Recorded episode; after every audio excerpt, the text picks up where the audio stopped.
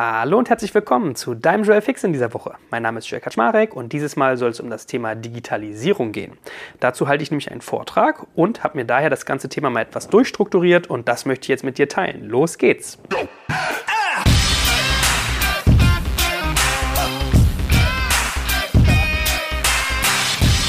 Also, ich befinde mich gerade im schönen Karlsruhe. Eine schöne und beschauliche Stadt, by the way, wo ich erstaunt war, dass Taxis hier nicht gelb sein müssen, sondern man darf sich die Taxifarbe wohl aussuchen, wenn man Taxifahrer ist. Ich bin also in einem schwarzen gefahren. Ganz lustig, so eine kleine, kleine Exkurs, weil es ist so ein bisschen bildlich. Ich habe gedacht, wenn ich als Unternehmen in Karlsruhe sitzen würde, und das tun ja teilweise durchaus große Unternehmen wie zum Beispiel DM, dann äh, sehe ich die Welt vielleicht ein bisschen anders, weil hier die Uhren irgendwie anders gehen. Also man kennt kein MyTaxi, die Taxis haben eine andere Farbe, es ist ein bisschen dörflicher, ein bisschen beschaulicher. Zumindest das, was ich bisher gesehen habe. Ja? Und da passt es eigentlich ganz gut, sich genau über dieses Thema Digitalisierung und wie das zu strukturieren ist, mal Gedanken zu machen. Ich halte nämlich einen Vortrag auf dem E-Commerce Forum und ein wichtiger Punkt bei diesem Vortrag ist Digitalisierung. So. Jetzt ist ja im Prinzip, wenn man sich umschaut, äh, jede Agentur, jede Beratung, die was auf sich hält, mit so einer großen Nashornbüchse unterwegs und versucht da irgendeinem großen Corporate oder Mittelständler fleißig äh, Salz in den Hintern zu schießen, um ein Beratungsmandat zum Thema Digitalisierung zu kriegen. Das heißt, es ist eigentlich so ein Evergreen-Thema, was jeden irgendwie beschäftigt wo ich also den Eindruck habe, ich weiß nicht immer, ob es hilft, ja, sich beraten zu lassen, weil ich glaube, was man festhalten kann, Digitalisierung ist ein Thema, was man machen muss. Also es hilft gar nichts, sich von jemandem erzählen zu lassen, wie das funktioniert. Und es hilft auch nichts, jemanden dafür zu bezahlen, dass das für einen macht, sondern das muss Kern-DNA sein. So, jetzt habe ich mir aber drei Aspekte überlegt, die ich gerne beim Thema Digitalisierung mal aufgreifen will. Da floss auch ganz viel Wissen aus unserem Podcast mit Florian Heinemann ein. Ja, also die kann man sich auch dazu anhören. Florian hat ja da wirklich einen einzigartigen tiefen Blick zu, aber auch aus unserer Transform-Reihe, die wir ja mit Fissmann zusammen machen, wo wir auch ganz viel darüber sprechen, wie man eigentlich eine Organisation transformiert. So, die erste Komponente, die ich aufgreifen will, sind Prämissen. Danach möchte ich darüber reden, was ich eigentlich als Digitalkompetenz definieren würde und als drittes, welche Ansätze es denn eigentlich gibt, um für Unternehmen, die vielleicht schon äh, ein Stück weit am Markt sind, keine digitale DNA haben, digitaler zu werden. Fangen wir mal mit den Prämissen an. Man muss sich ja ganz grundlegend überlegen, was ist eigentlich mein Ziel, wenn ich ein Unternehmen digitalisiere und was für Faktoren setze ich dabei voraus. Die erste Prämisse ist, glaube ich, dass ein Geschäftsmodell per se nur eine gewisse Halbwertszeit hat.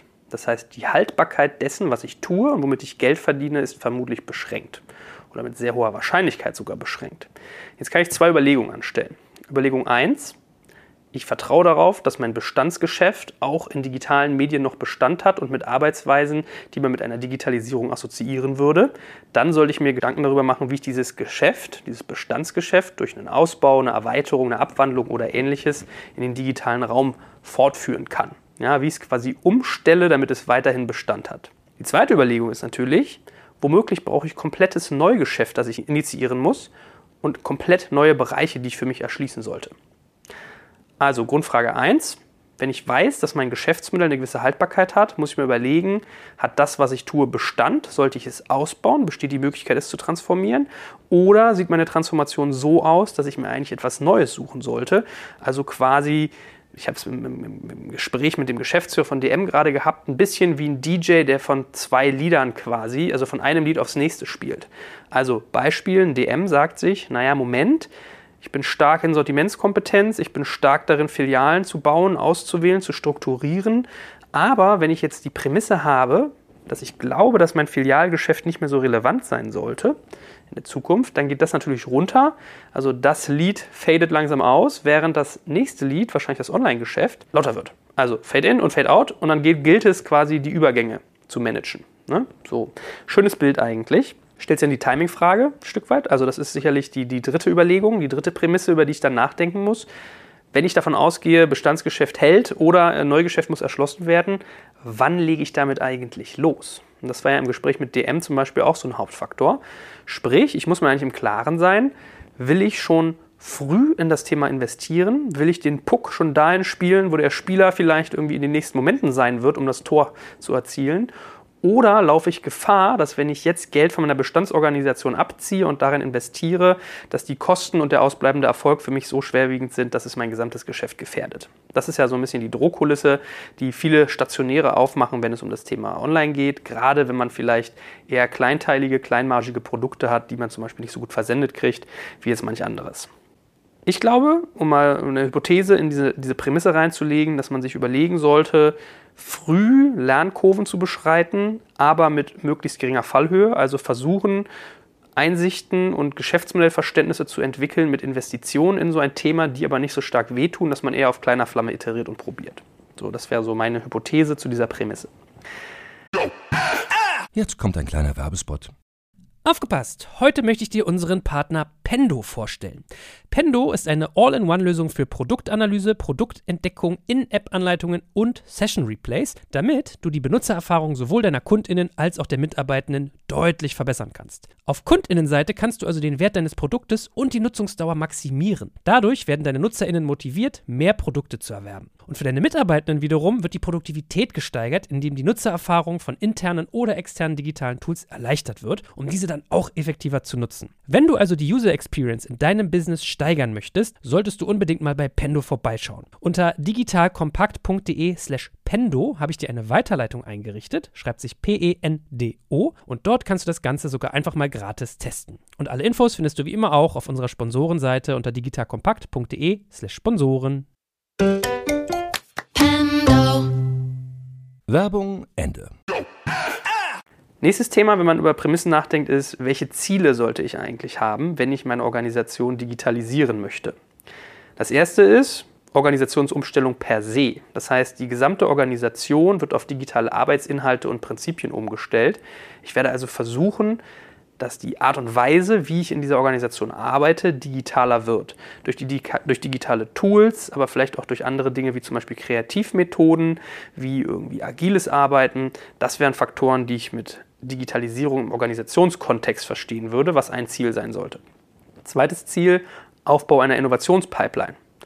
Wenn ich sage, mein Geschäftsmodell hat eine gewisse Haltwertszeit, dann muss ich natürlich in der Lage sein, aus etwas zu schöpfen, das ich schon halbwegs erforscht habe, was mir das Mittel gibt, um Neugeschäft zu erschließen oder Bestandsgeschäft zu transformieren.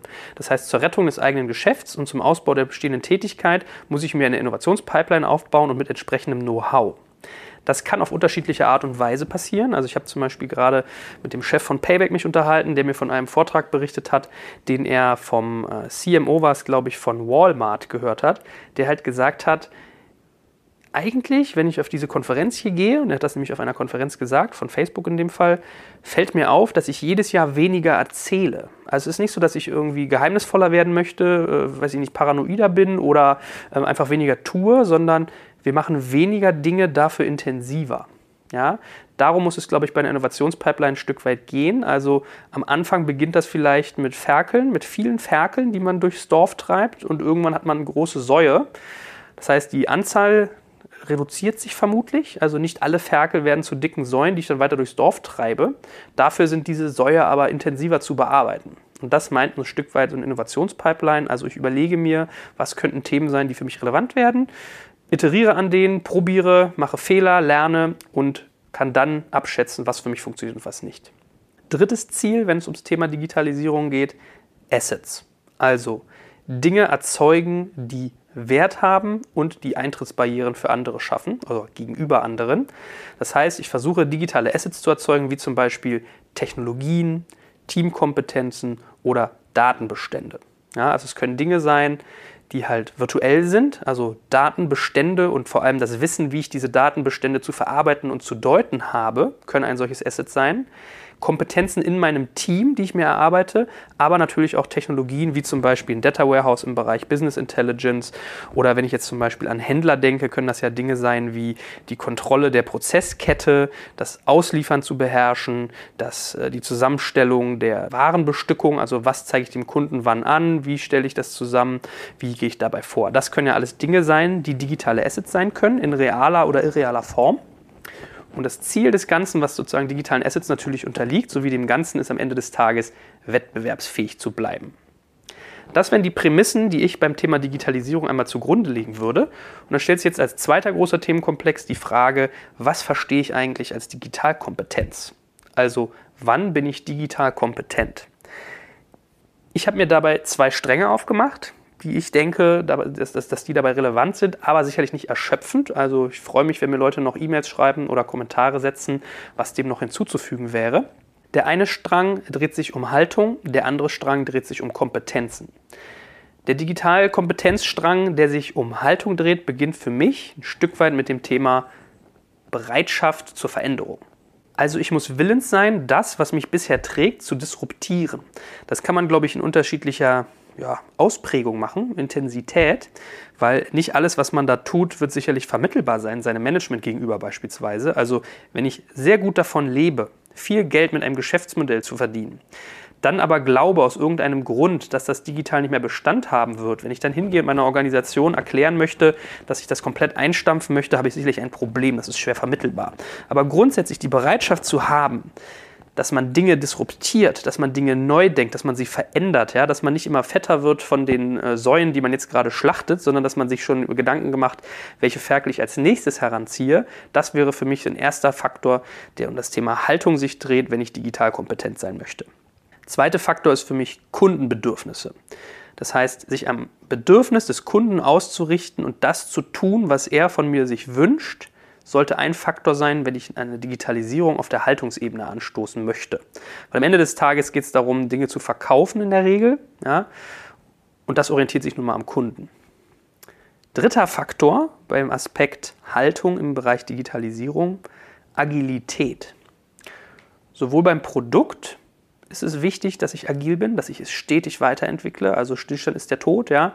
Wenn ich mir solche innovativen Player wie Picnic zum Beispiel angucke, die in der Lage sind, LEH-Elemente, also Lebensmitteleinzelhandel, sowas wie Food, Frischwaren, Produkte im Lebensmittelbereich an den Kunden zu bringen mit einem Online-Modell, was sehr, sehr schwierig ist, weil die Marge gering ist, weil die Prozesskosten hoch sind, die Logistik komplex dann ist ja der Faktor gar nicht so sehr, dass ich mir jetzt ein Modell ausgedacht habe wie, oh, mein Mindestbestellwert ist niedrig oder ich mache den Versand so, dass ich mir das wie in so einer, so einer Perlenkette aufziehe, dass ich halt jemandem Lieferslots anbiete und ihm nicht sage, wann soll ich kommen, ja, dass ich sozusagen ihn mehr steuere. Das ist ja nicht das Asset, sondern das Asset besteht eigentlich darin, dass man diese Softwarefaktoren hat, dieses BI, dass ich in der Lage bin zu wissen, wie ich Sortimentsgestaltung machen muss, wie der Prozessablauf ist, wie ich diese Waren wirklich schnell, frisch und irgendwie nachhaltig zum Kunden kriege und seine Kundenzufriedenheit abfrage. Und diese Agilität beim Produkt ist ja der eigentliche Vorsprung. Das heißt, so ein Picknick hat wahrscheinlich zwei, drei, vier, wahrscheinlich sogar fünf Jahre Vorsprung, solche Faktoren zu berücksichtigen und zu entwickeln beim Produkt. Und aus diesem Grund ist es halt super, super wichtig, diese Agilität und diese Bereitschaft zur Veränderung beim Produkt zu haben, aber natürlich auch bei der Entscheidungsfindung. Das heißt, in agile Entscheidungen oder Entscheidungswege sind ja eigentlich der Tod, wenn ich digitalisieren möchte. Deswegen ist es ja auch ganz oft so, dass man irgendwo Innovationsaspekte eher auslagert auf der grünen Wiese, ja, so separate Inseln schafft, damit die Entscheidungsfindung agiler, schneller und weniger gebremst ist.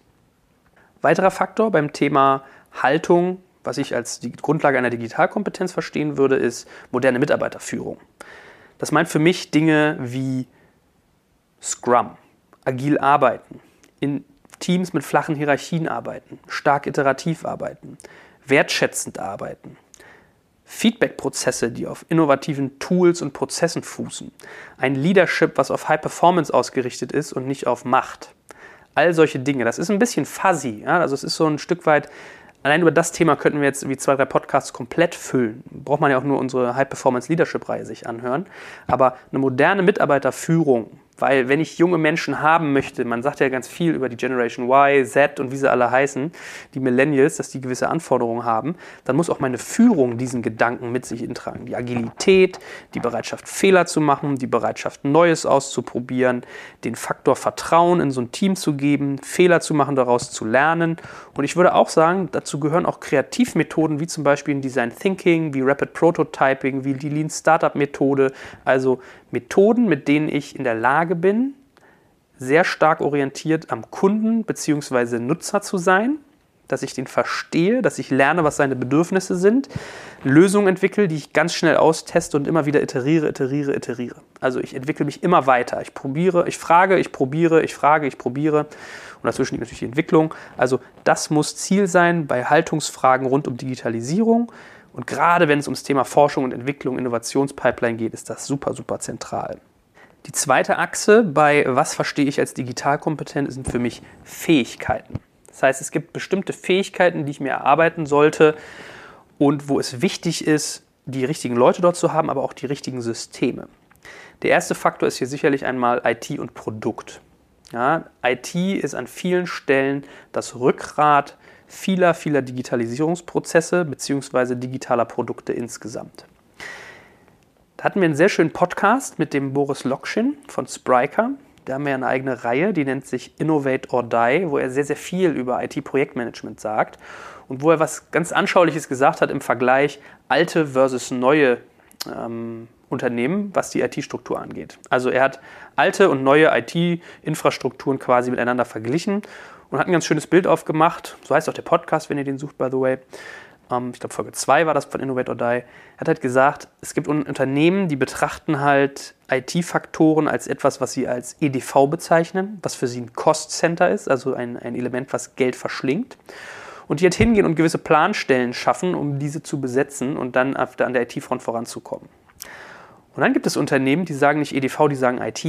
Die verstehen das als ein Profit Center, als etwas, was die Organisation nach vorne bringt und Geld verdient. Und die sagen sich, jeder Entwickler, den ich in mein System reinhole, der hilft mir, weil er mir dabei hilft, schneller zu entwickeln, schneller zu testen, schneller zu lernen. Das mal als sehr, sehr schönes Bild, was man in der Tiefe in besagten Podcast nachhören kann, weshalb es wichtig ist, Fähigkeiten im Bereich IT und Produkt zu entwickeln.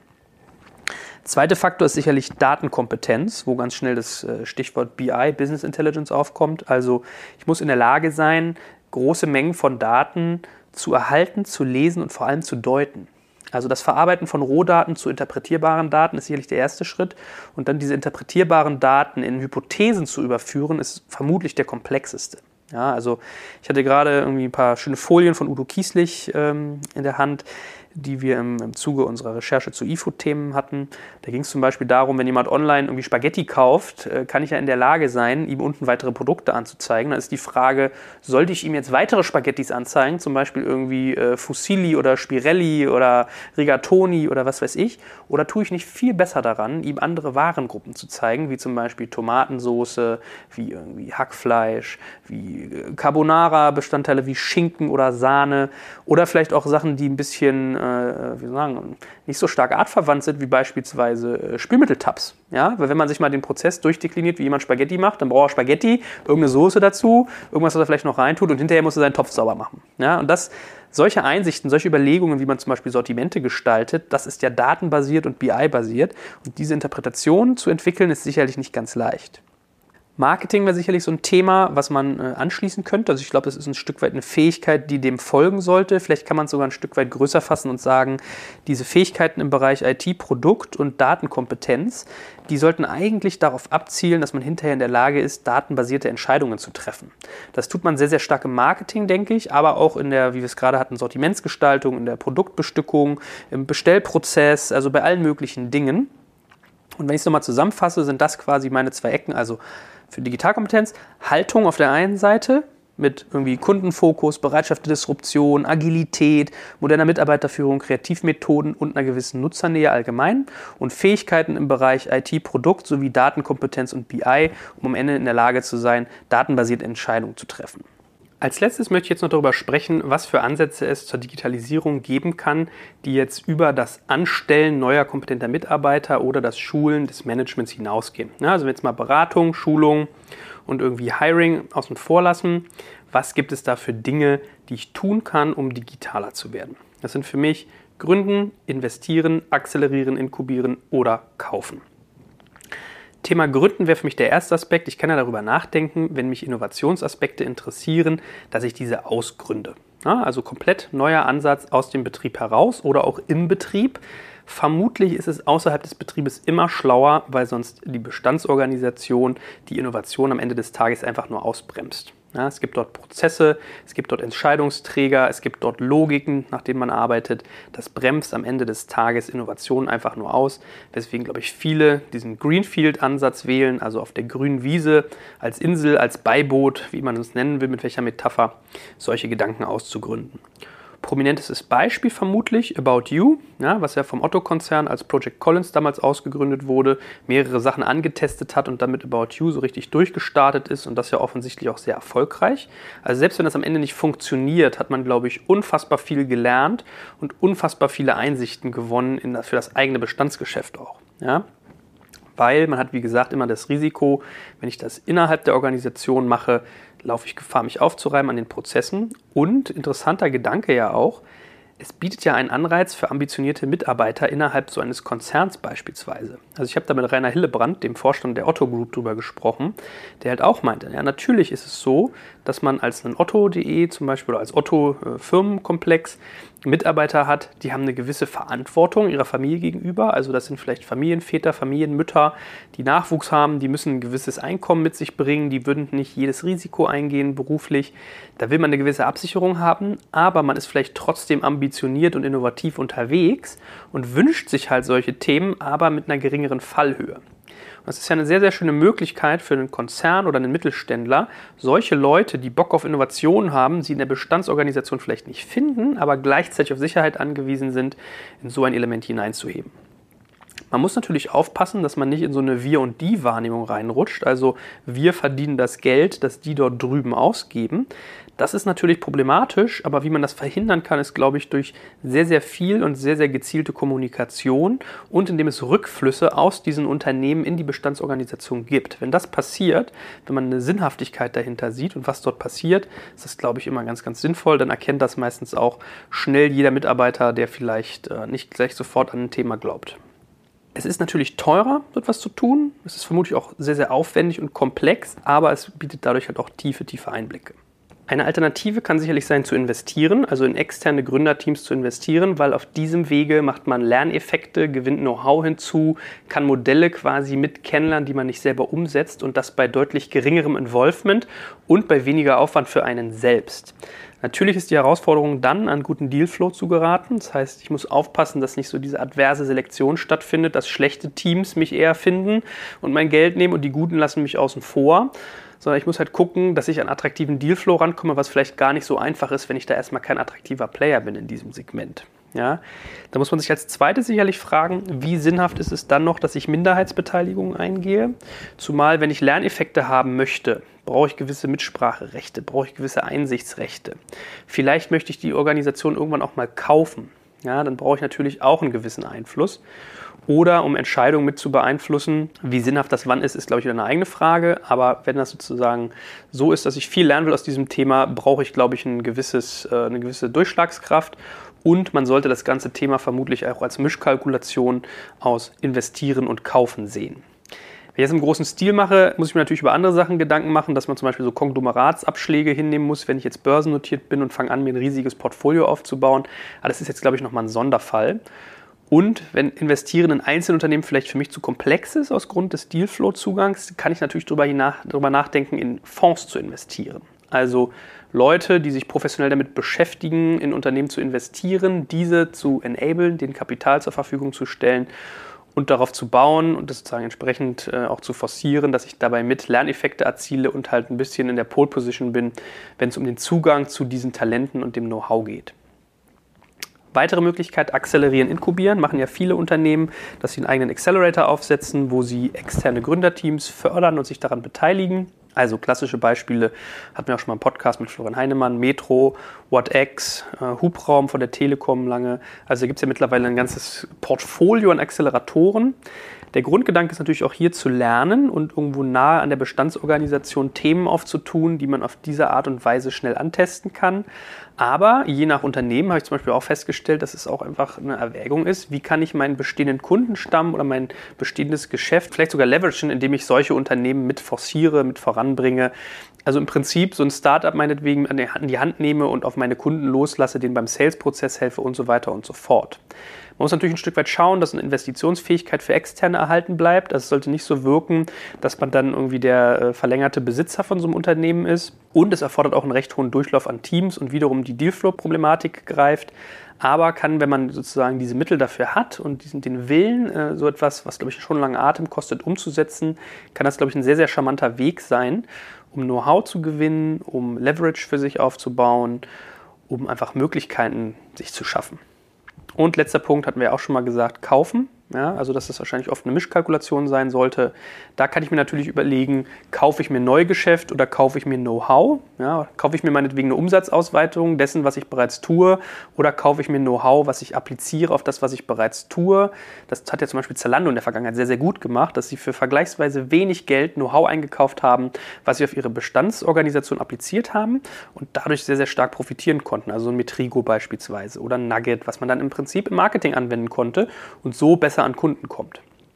Auch hier kann ich mich natürlich fragen, will ich eher vertikalisieren, mache ich es eher Kauf kernbereichsnah und äh, wie aufwendig ist das eigentlich in die Bestandsorganisation zu integrieren. Aber grundsätzlich, wenn man so etwas erstmal gefunden hat, ist das, glaube ich, ein sehr, sehr sinnvoller Faktor.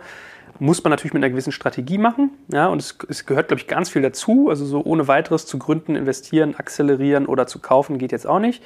Aber einfach mal, um das Portfolio ein Stück weit aufzubereiten, was da so geht. Wir haben also Prämissen durchgesprochen, wir haben äh, durchgesprochen, was Digitalkompetenz bedeutet und hier mal ein paar Ansätze, wie man in dem Bereich arbeiten kann. Das mal als kleine, kurze, kompakte Anregung für heute und ich freue mich schon aufs nächste Mal.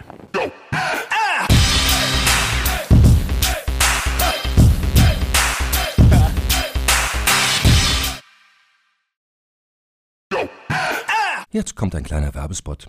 Aufgepasst. Du kennst es doch sicherlich auch. Der Frühling ist im vollen Gange, es müsste mal wieder geputzt werden oder auch ausgemistet. Also wir haben das Thema auf jeden Fall gerade, denn nach unserem großen Live-Treffen von unserem Business Club Makers and Shakers missten wir gerade unseren ganzen Keller aus und dabei gibt es auch Dinge, da habe ich gar keine Lust, die aufwendig ins Internet zu stellen, sondern suche Hilfe. Und zwar haben wir da einen spannenden Partner, den kennst du bestimmt auch schon, denn mit Rebuy kannst du deine gebrauchten Artikel, wie zum Beispiel Bücher, Musik, Filme oder Technik wie Smartphones, HiFi und vieles mehr verkaufen. Komplett stressfrei, ohne lästige sonstiges Erstellen von Anzeigen und vor allem ohne stressige Kommunikation mit KäuferInnen. In nur 30 Sekunden findest du heraus, wie viel Geld du für deine Artikel bekommst und wenn dein Artikel im Lager von Rebuy angekommen ist, bekommst du das Geld ganz automatisch schon sechs Tage später ausgezahlt. Also, mach's wie wir, spar dir doch einfach das Text- und Abfotografieren deiner Schätze und besuche direkt Rebuy. Unter digitalkompakt.de slash Rebuy habe ich dir eine Weiterleitung eingerichtet und alle Infos findest du wie immer auch auf unserer Sponsorenseite unter digitalkompakt.de slash Sponsoren. Werbung Ende.